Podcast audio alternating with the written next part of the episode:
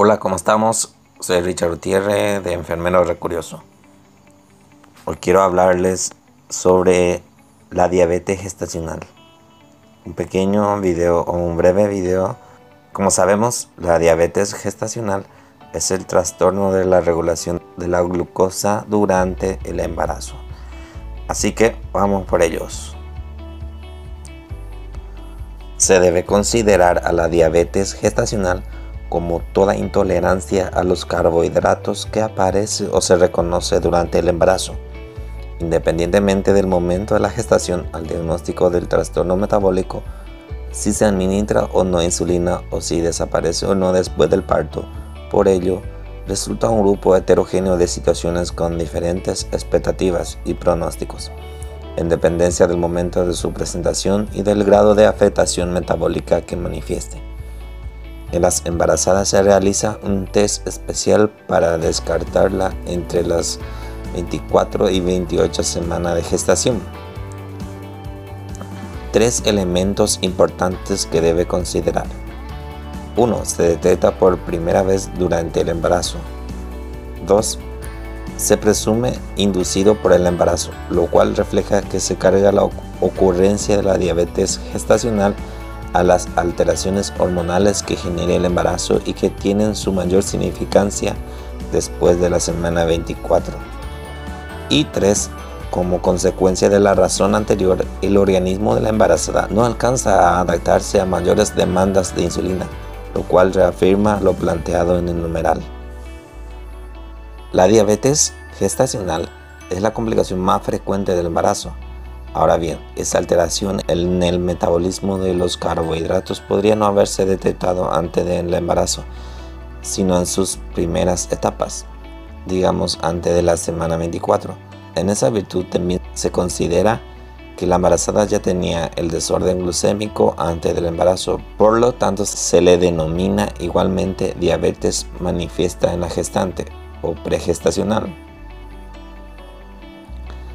aunque tiene un tratamiento similar que la diabetes gestacional, al asumirse como anterior al embarazo exige un mayor control desde su detección por posibles limitaciones en la reserva pancreática y porque la hiperinsulemia previa genera riesgo de embriopatía diabética.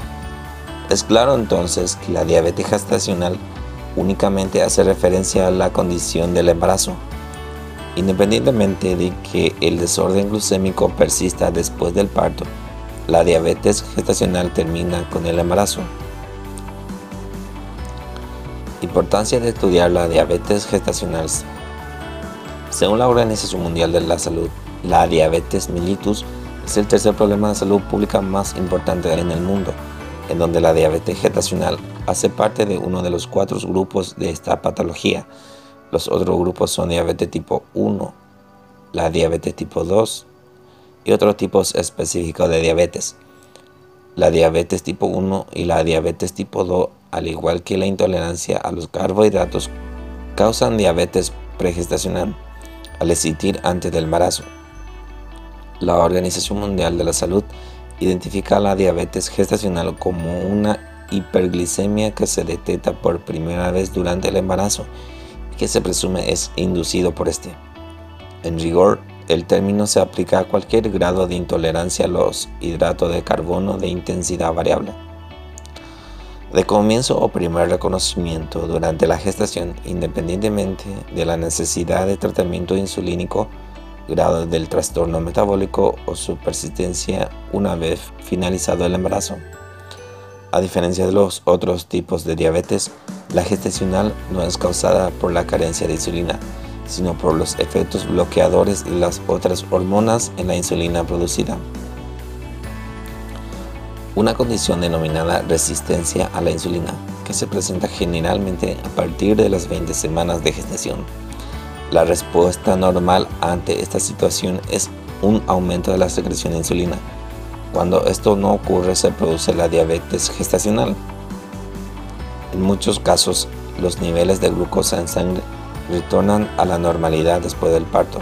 Su prevalencia global se sitúa entre el 1 y 3%.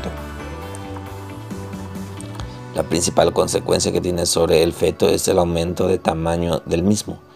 Niños más grandes significa embarazos más difíciles y partos más complicados. Hay también mayor riesgo de muerte del feto antes del parto y de malformaciones congénitas.